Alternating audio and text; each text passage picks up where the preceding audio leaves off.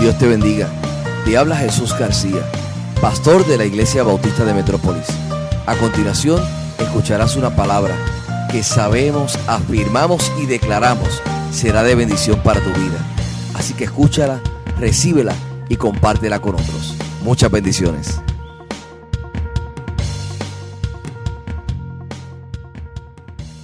Dios te bendiga, qué bueno estar aquí una vez más en esta hora. Gracias por conectarte y gracias por estar al tanto de lo que estamos compartiendo durante este tiempo maravilloso. Hoy seguimos con la serie basada en la vida de José. En una ocasión, un vendedor entusiasta y enérgico, pero algo sin escrúpulos, estaba esperando ver al gerente general de una exitosa empresa de ingeniería.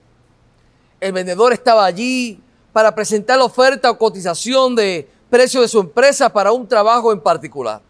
Sin embargo, no pudo evitar notar que la oferta de un competidor estaba en el escritorio del gerente de compras. Estaba él allí solo y allí estaba aquella oferta. Desafortunadamente, la cifra real fue cubierta por una lata de jugo la tentación de ver la cantidad cotizada se volvió excesiva. Por lo que el vendedor levantó la lata de jugo. Su corazón se aplastó al ver cómo se viró todo el jugo que contenía la codiciada lata sobre el documento que estaba tapado en el escritorio. ¿Usted cree, usted cree que alguna vez volvió a hacer este hombre negocios con aquella empresa? Ese vendedor quería tener éxito, quería conseguir ese contrato. Y entonces vio una gran oportunidad. Todo lo que tenía que hacer era hacer un poco de trampa. Todo lo que tenía que hacer era tocar algo que no le era suyo. Todo lo que tenía que hacer era mirar. Fue solo una mirada. Nadie lo sabría. Nadie saldría realmente herido excepto el otro vendedor. Probablemente pensó para sí mismo, se merecía esta venta, yo me merezco esta venta. Las personas que siguen las reglas terminan en último lugar. Posiblemente pensó el otro vendedor, probablemente haría lo mismo. ¿Por qué debería ser un tonto? Probablemente todas y cada una de las excusas pasaron por su mente. Quería triunfar y todo lo que tenía que hacer para conseguir aquella venta, salir adelante en su negocio, era comprometerse solo un poco. Número uno, a José le habían dado un sueño. José iba a ser un gran hombre. La historia nos dice que otros se iban a inclinar ante él. La Biblia nos dice en Génesis que él sería un hombre importante, sería un éxito en la vida. Pero luego las cosas salieron terriblemente mal. Sus hermanos, llenos de odio a causa de sus sueños, lo golpearon y lo vendieron como esclavo. Fue privado de su hogar, de su familia, su propia forma de vida. Lo llevaron encadenado y vendido como una vaca o una oveja en el mercado y sus sueños de grandeza se le habían arrebatado de la misma forma que su hermosa túnica le había sido arrancada de su cuerpo. Ahora José está solo, un esclavo que no poseía nada, probablemente ni siquiera la ropa que llevaba puesta. No tiene absolutamente nada, no es nada. Es un desconocido, desamparado y probablemente asustado como podía estar. Hasta donde él sabe, nunca volverá a ver a su padre ni a su familia. Y luego, de repente, su vida cambia. Su amo nota que José es un buen trabajador, honesto, confiable, trabajador. Y parece que todo lo que toca José crece y prospera. ¿Cómo? ¿Cómo es posible? Es que es que la clave es la siguiente, porque Dios estaba con él. Génesis capítulo 39, los versos del 2 al 5 dice de la siguiente manera, mas Jehová estaba con José y fue varón próspero y estaba en la casa de su amo el egipcio.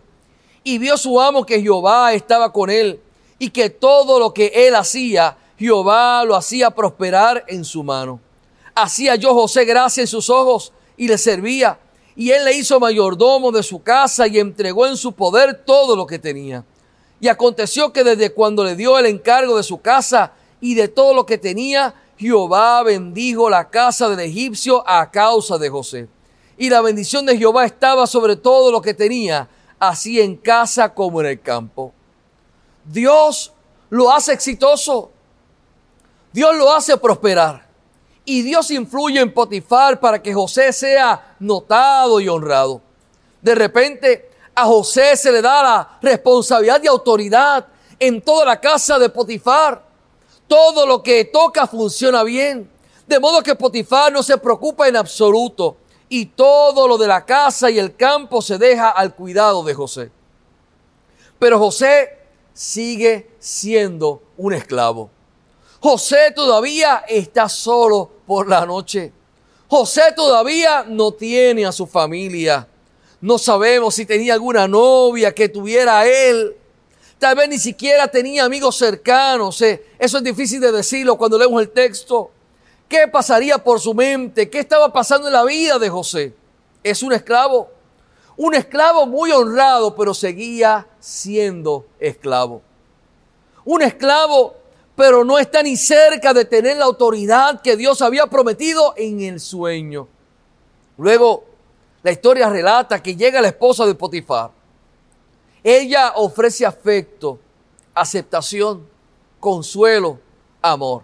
Y si José hubiera sido un hombre ambicioso y astuto, tal vez ella tendría mucho más que ofrecer. Después de todo, esta es una mujer importante, su esposo es un hombre de influencia en la corte de Faraón. Conoce a la gente, tiene influencia, todo lo que tendría que hacer es decir las palabras adecuadas las personas adecuadas y los sueños de la infancia de José podrían convertirse en realidad. Ella podría abrirle las puertas, ella, ella podría ser aquella mujer de influencia para la vida de él. Él podría convertirse en un hombre de influencia y poder en la sociedad egipcia. Todo lo que tenía que hacer simplemente era acostarse, dormir con ella. Quiero decir, él es un hombre, ella es una mujer. Es un buen arreglo, nadie lo sabría jamás. Nadie realmente saldría herido. Probablemente esta mujer ha hecho esto con otros esclavos. Todo lo que José tendría que hacer es tocar lo que no era suyo. Y podría tenerlo todo. Afecto, aceptación, quizás incluso influencia y poder. Todo lo que tenía que hacer es ayudar un poco a Dios y sus sueños podrían convertirse en realidad. Pero número dos, José la rechaza. No una vez, ni dos veces. El texto dice repetidamente, día tras día tras día. Génesis 39, verso 10 dice, hablando ella, José cada día, y no escuchándola, él para acostarse al lado de ella, para estar con ella. ¿Por qué tendría que hacer eso? ¿Por qué se alejaría de esta mujer y de todo lo que ella representaba para él? Todo lo que posiblemente pudiera desear estaba a su alcance. ¿Por qué se marcharía? ¿Por qué José huir? ¿Por qué decir que no? Principalmente la razón es la siguiente. José se alejó porque ya había tomado una decisión. Cuando ella le pidió que se acostara con ella, no tuvo que debatir José mucho en su mente. Él no le había dicho, déjame pensarlo. Ni siquiera ni por un segundo entretuvo el pensamiento en su mente. Note las primeras palabras que salieron de la boca de José cuando la esposa de Potifar lo tienta. Verso 8 en Génesis capítulo 39 dice, y él no quiso y digo a la mujer de su amo, he aquí que mi Señor no se preocupa conmigo de lo que hay en casa y ha puesto en mi mano todo lo que tiene. No hay otro mayor que yo en esta casa y ninguna cosa me ha reservado sino a ti. Por cuanto tú eres su mujer, ¿cómo pues haría yo este gran mal y pecaría contra Dios? ¿Entendió eso, hermano y hermana? Número uno, José era leal a su amo. Número dos, José fue respetuoso con el matrimonio, pero número tres, es importante, en última instancia, todo su código moral se basaba en si sus acciones agradarían a Dios, si su comportamiento honraría a Dios. Incluso si no hubiera respetado a su amo, incluso si esta mujer no estuviese casada, José no haría esta cosa malvada y pecaría contra Dios. José tenía, tenía en ese momento en bandeja de plata los placeres pecaminosos, pero José se negó.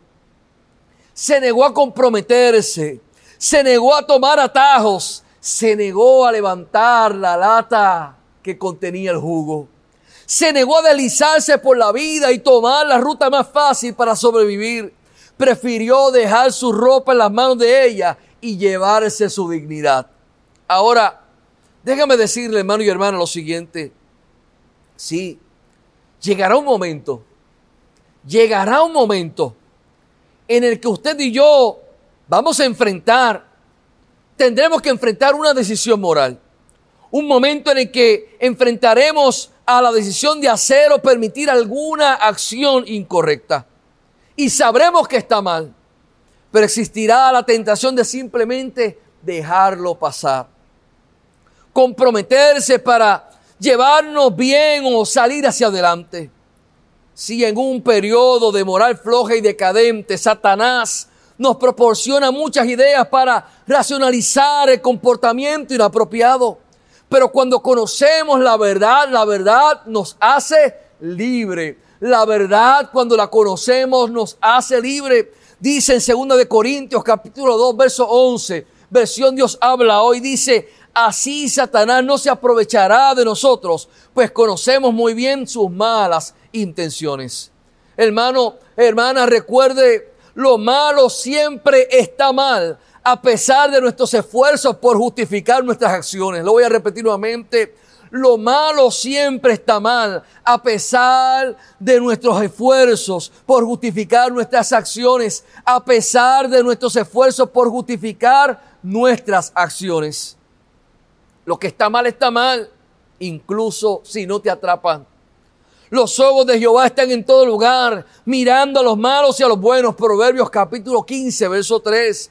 Lo que está mal está mal, incluso si lo hace por una buena causa. El propósito honorable no justifica un acto o una acción deshonrosa. El fin nunca justifica los medios. Primera de Juan capítulo 3, verso 4 dice, todo aquel que comete pecado infringe también la ley, pues el pecado es infracción, infracción de la ley.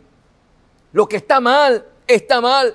Incluso si otros están haciendo cosas peores para los perdidos en el día del juicio, será de poco consuelo saber que otros cometieron peores pecados. Proverbios capítulo 24, verso 9, versión lenguaje actual dice, el que solo piensa en pecar se gana el título de necio y nadie los aguanta. Lo que está mal, está mal.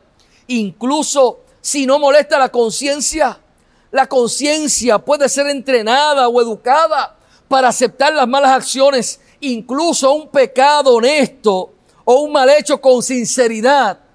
Es un pecado a los ojos de Dios. Mire, Gálatas capítulo 6, Verso 7 dice, no crean ustedes que pueden engañar a Dios. Cada uno cosechará lo que haya sembrado. Lo que está mal, está mal. Incluso si se considera comúnmente aceptable. La Biblia dice en Éxodo capítulo 23, verso 2, versión lenguaje actual, no hagan lo malo solo porque la mayoría de la gente lo hace. Proverbios capítulo 4, verso 15, Dios habla hoy, dice, evite el pasar por su camino, apártate de ellos y sigue adelante. Primera de Tesalonicenses capítulo 5, versos 21 y 22 dice, pónganlo todo a prueba, pero quédense en nada más con lo bueno y rechacen todo lo malo. Recuerda, nunca, nunca, nunca hay una forma correcta de hacer el mal. Nunca, nunca hay una forma correcta de hacer el mal. Número tres, lo incorrecto siempre está mal. Ese es el código moral que dominó la vida de José. Y ese era su código moral porque amaba a Dios sobre todas las cosas. Quería honrar a Dios y agradarle. Y es debido a su compromiso inquebrantable de agradar a Dios que la vida de José fue un éxito en todo momento, en todo aspecto. De hecho, una vez que José se comprometió a honrar a Dios, sin importar el costo, su éxito en la vida era inevitable. Así es correcto. Fue el compromiso de José con Dios lo que lo convirtió en un éxito. Fue el compromiso de José con Dios lo que lo convirtió en un éxito. Y eso es un principio constante a lo largo de las escrituras. Eso no varía, eso no cambia. Así es cuando nos comprometemos a agradar a Dios y a hacer lo correcto en todo momento, en toda circunstancia, no importa el panorama, allí siempre habrá éxito. Santiago lo escribió. Santiago capítulo 4, verso 10 dice, humillado delante del Señor y Él os exaltará.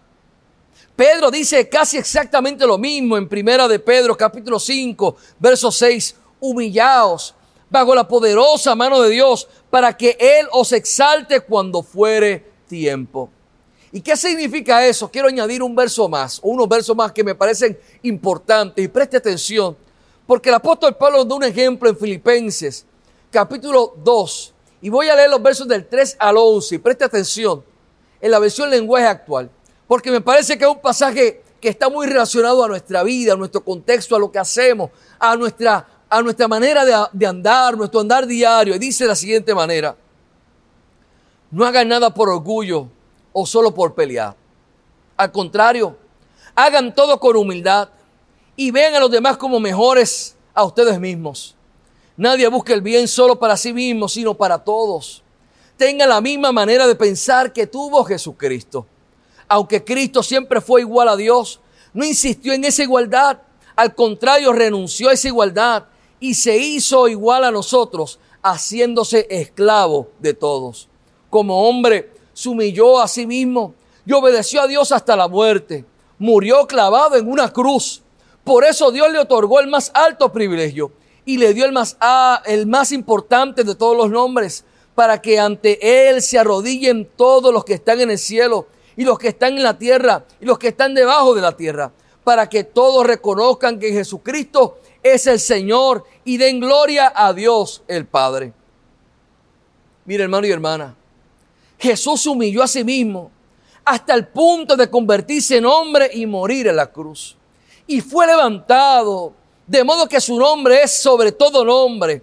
Pedro, Santiago, Pablo nos dice lo mismo. Si quieres si quieres tener lo mejor que puedas sacar de la vida, si realmente quieres triunfar teniendo el mejor amor, la mejor familia, el mejor trabajo, la mejor vida, entonces debemos humillarnos ante Dios, que hagamos de Él el centro de nuestras decisiones, amarle con todo nuestro corazón, con toda nuestra alma, con toda nuestra mente y esperar humildemente a que Él haga su perfecta voluntad en nuestras vidas y así tendremos éxito.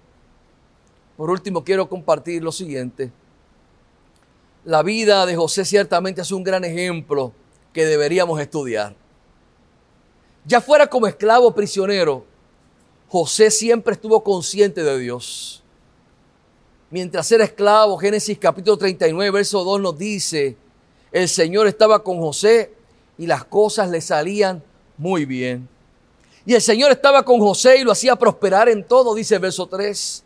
Y el Señor bendijo la casa del egipcio Potifar a partir del momento en que puso a José a cargo de su casa y de todos sus bienes, dice el verso 5. Y entonces, cuando José es acusado falsamente y encarcelado injustamente, se nos dice en el verso 21, el Señor estaba con él y no dejó de mostrarle su amor hizo que, se ganara la confianza del guardia de la cárcel. Y como el Señor estaba con José y hacía prosperar todo lo que él hacía, el guardia de la cárcel no se preocupaba de nada de lo que dejaba en sus manos. Eso lo dice el verso 23. Sea cual sea la circunstancia, el escenario donde José estaba, si prisionero o en la casa del amo, José siempre prosperó. Y si el éxito entonces no es cuánta fama yo pueda tener. El éxito entonces no es cuánto reconocimiento yo pueda tener. El éxito entonces no es cuánto dinero o títulos yo pueda tener. El éxito está en obedecer a Dios en todo momento, cual sea la circunstancia. Y hoy yo te pregunto, ¿obedeces a Dios aún en tus peores momentos? ¿Honras a Dios aún en los peores escenarios? Dios siempre, cual fuera el escenario, siempre estuvo con José. Y hoy es una promesa para usted y para mí. De la misma manera como estuvo con José en todo momento, también estará con nosotros. ¿Por qué el escritor de Génesis nos sigue diciendo esto de que Jehová estaba con él? Porque debemos de recordar que incluso en circunstancias difíciles e injustas, Dios está ahí. Y está trabajando para sacar lo mejor de las situaciones difíciles. Y en última instancia, si esperamos humildemente en Dios, Él nos concederá los deseos de nuestro corazón. Si nos comprometemos con Dios, nos humillamos en su presencia y esperamos pacientemente que Él nos levante a su debido tiempo, entonces alcanzaremos nuestras metas, ganaremos nuestra carrera, alcanzaremos la corona de vencedor, quizá no cuando queramos, quizá no de la manera que podríamos haber pensado, pero Dios nos levantará y seremos los verdaderos ganadores en esta vida. No a tu forma, no a mi forma, pero sí a la forma de Dios. Y cuando es a la forma de Dios, siempre estará bien. Era el año 1980. Y un hombre llamado Bill Broadhurst, que no había corrido en ninguna carrera desde sus días en la escuela superior, decidió comenzar a entrenar para un maratón conocido como el Pepsi Challenge 10K en Omaha, Nebraska, al enviar su solicitud. No estaba seguro de que lo aceptarían como participante, pero pronto regresó la aprobación y fue designado parte del grupo de corredores. Su principal razón para querer, estar en esa carrera fue que Bill Rogers, un corredor conocido a nivel nacional, también estaría compitiendo en esa carrera. Y Broadhurst quería poder decirle a los demás que había corrido en una carrera junto al gran Bill Rogers. La razón por la que este hombre no había corrido en carreras desde sus días de escuela superior era que había sido cruelmente golpeado en su juventud con un aneurisma cerebral que hizo que los médicos se preguntaran si alguna vez caminaría y mucho menos correr pero con una determinación que solo unos pocos pueden llegar a comprender. Broadhurst asumió continuamente lo imposible y enfrentó el desafío. Eventualmente aprendió a caminar, pero siempre con la necesidad de arrastrar los pies detrás de él a medida que avanzaba. Su carrera no fue muy diferente. Un pie adelante arrastraba el otro hacia arriba. Un pie adelante arrastraba el otro hacia arriba al comienzo de la carrera. Se unió a los otros corredores y cuando el arma se disparó, los cientos de competidores trotaron y Bill lo siguió lentamente. Durante un tiempo todavía podía verlos a la distancia y luego la multitud lo animó durante un rato. Finalmente escuchó el sonido de sus pies regresando hacia él y hacia la línea de la meta. Luego la multitud desapareció gradualmente y Bill Broadhurst corrió solo hacia el punto medio. Cuando llegó, descubrió que todos se habían ido, asumiendo que no había otros corredores. Pero Broadhurst obstinadamente medio corrió, medio se arrastró hasta el marcador y puso las manos sobre él para que no hubiera duda de que había llegado a ese destino. Girando y volviendo hacia el último marcador se encontró con que él era el hombre olvidado. La policía se quedó con él por un tiempo, pero luego tuvieron que irse para volver a sus funciones. Los niños salieron para burlarse de él e imitarlo mientras avanzaba dolorosamente. Los marcadores que habían trazado el curso habían sido eliminados, pero este hombre avanzó penosamente hacia la meta. Finalmente estaba a la vista aunque la multitud había desaparecido y lo único que quedaba era la línea que habían pintado en la calle, este hombre siguió luchando sin que nadie viera su victoria sobre sus obstáculos personales y cruzó la línea varias horas después de haber comenzado la carrera. Luego del callejón, soy un sonido de aplausos y vítores. Salieron varios de los participantes de la carrera, encabezados por el famoso Bill Rogers, que él había ganado el evento. Corriendo hacia adelante, tomaron a Broadhurst sobre sus hombros y lo llevaron a una distancia y luego lo dejaron en el suelo. Entonces el famoso Bill Rogers tomó la medalla que había ganado alrededor de su propio cuello y la colocó sobre la cabeza de Broadhurst, diciendo, eres el verdadero ganador de esta carrera. He peleado la buena batalla. He acabado la carrera. He guardado la fe. Por lo demás, me está guardada la corona de justicia, la cual me dará el Señor juez justo en aquel día. Y no solo a mí, sino también a todos los que aman su venida. Vale el esfuerzo llegar a la meta. Aún a pesar de los obstáculos, vale la pena honrar a Dios. Pelea la batalla, sé honrado, honremos a Dios en todos nuestros aspectos de la vida y ahí tendremos éxito. Y Dios procurará en su tiempo honrarnos porque Él sabe cuál es el mejor tiempo. Dios te bendiga y hacia adelante en el Señor.